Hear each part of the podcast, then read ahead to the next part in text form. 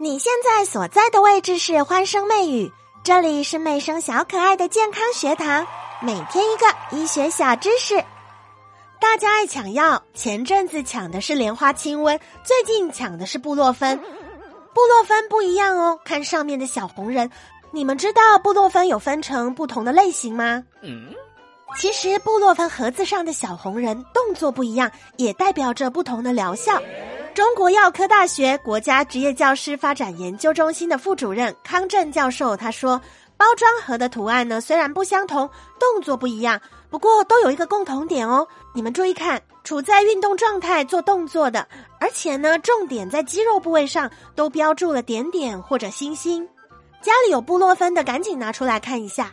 这一类呢叫做缓释胶囊，缓释胶囊它的作用是在镇痛，不是退烧。”所以我们一定要搞清楚，不同的药物有不同的功效。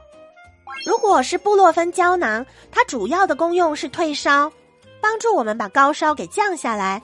那如果是缓释胶囊呢？它是用在缓解疼痛，在镇痛，尤其是因为运动产生的肌肉酸痛，比方说你拉伤啊，或者长时间没有运动之后呢，突然运动一下，感觉很酸很疼。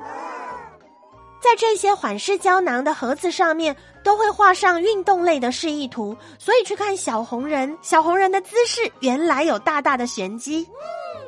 因此，我们要看一下我们吃布洛芬到底目的是什么。如果是因为身体很痛，我想要让疼痛感降低，那吃缓释胶囊是 OK 的。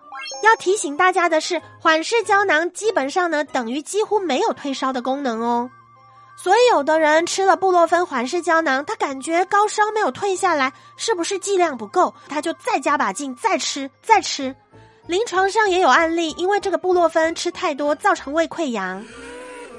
布洛芬还出了其他几种我们平常不是很常见的，包含布洛芬的悬浮液，也叫布洛芬混悬液，还有布洛芬片、布洛芬颗粒等等。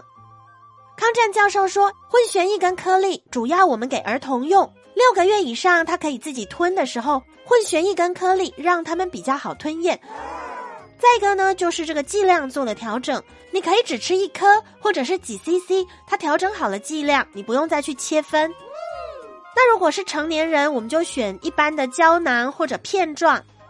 哦，对了，要提醒大家，给小朋友喝这个液体混悬剂之前，你要摇一摇，把底部反转过来，摇匀之后再让孩子使用。嗯哼。最后，妹生再提醒大家，布洛芬一天呢是有它的使用量的，你吃太多真的会有问题哦。专家说，一天吃五颗布洛芬，你就等于不要命。如果发热、疼痛感不是很明显，布洛芬缓释胶囊你一天吃两颗就可以了。如果疼痛没有缓解，那间隔四到六个小时再吃一次，二十四个小时一天当中不能超过四粒。药物一定都有副作用，大家吃之前一定要看一下使用量。一天吃到五颗，真的会药物中毒的哦。而且布洛芬不能长时间服用，如果你用在止痛，不要超过五天；用在退热解热，不要超过三天。吃了布洛芬就不要再叠加其他的中药，叠加用药以及自己加大剂量产生的危害都比新冠更恐怖哦。如果你也喜欢今天的节目，记得把它分享给你的朋友，让我们一起在抗疫的路上越走越有信心。